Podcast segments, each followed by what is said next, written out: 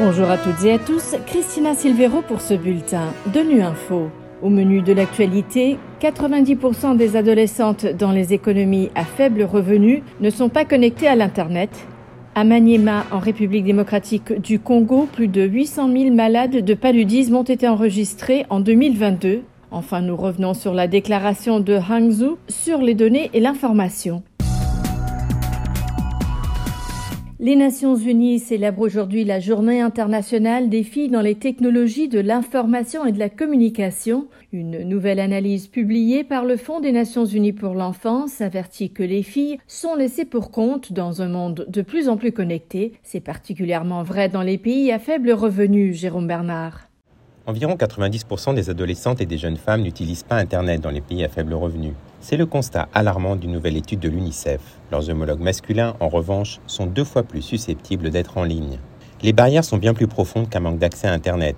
Les résultats suggèrent que les environnements éducatifs et familiaux jouent un rôle essentiel dans la fracture numérique entre les sexes. Par exemple, même au sein d'un même foyer, les filles sont beaucoup moins susceptibles que les garçons d'accéder et de pouvoir utiliser pleinement Internet et les technologies numériques. Parmi les 41 pays et territoires inclus dans l'analyse, les ménages sont beaucoup plus susceptibles de fournir des téléphones portables aux garçons qu'aux filles.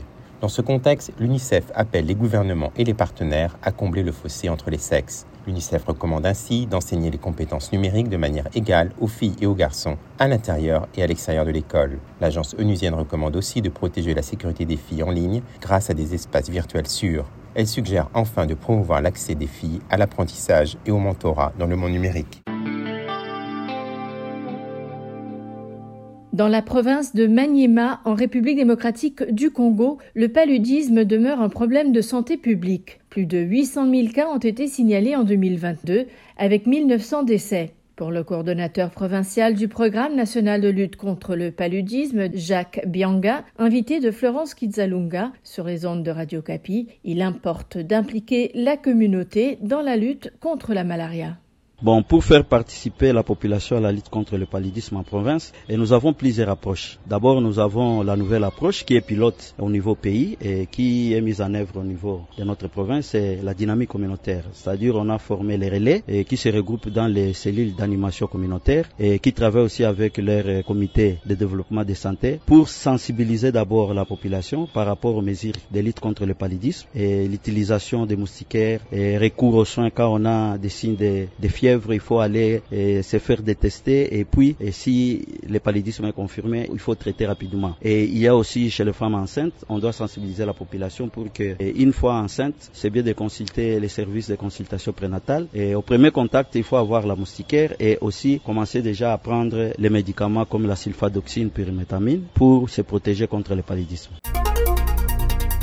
Le Forum mondial des Nations unies sur les données a mis fin à ses travaux ce jeudi à Hangzhou en Chine avec l'adoption de la déclaration de Hangzhou. Pendant trois jours, des centaines de représentants de gouvernements, du monde académique, du secteur privé et de la société civile se sont réunis pour discuter de l'intégration des systèmes de données nationales pour soutenir une meilleure prise de décision. Pour en savoir plus sur les travaux du forum, nous avons joué à Hangzhou Stéphane Schweinfest, directeur des statistiques de dessin à l'ONU. Plusieurs participants ont souligné le rôle important des données dans notre monde aujourd'hui. C'est comme le nouveau pétrole ou le nouveau pouvoir. Et c'est surtout important dans le contexte des objectifs du développement durable. Des données exactes peuvent nous guider pour savoir où exactement construire une route, un pont, un hôpital ou une école.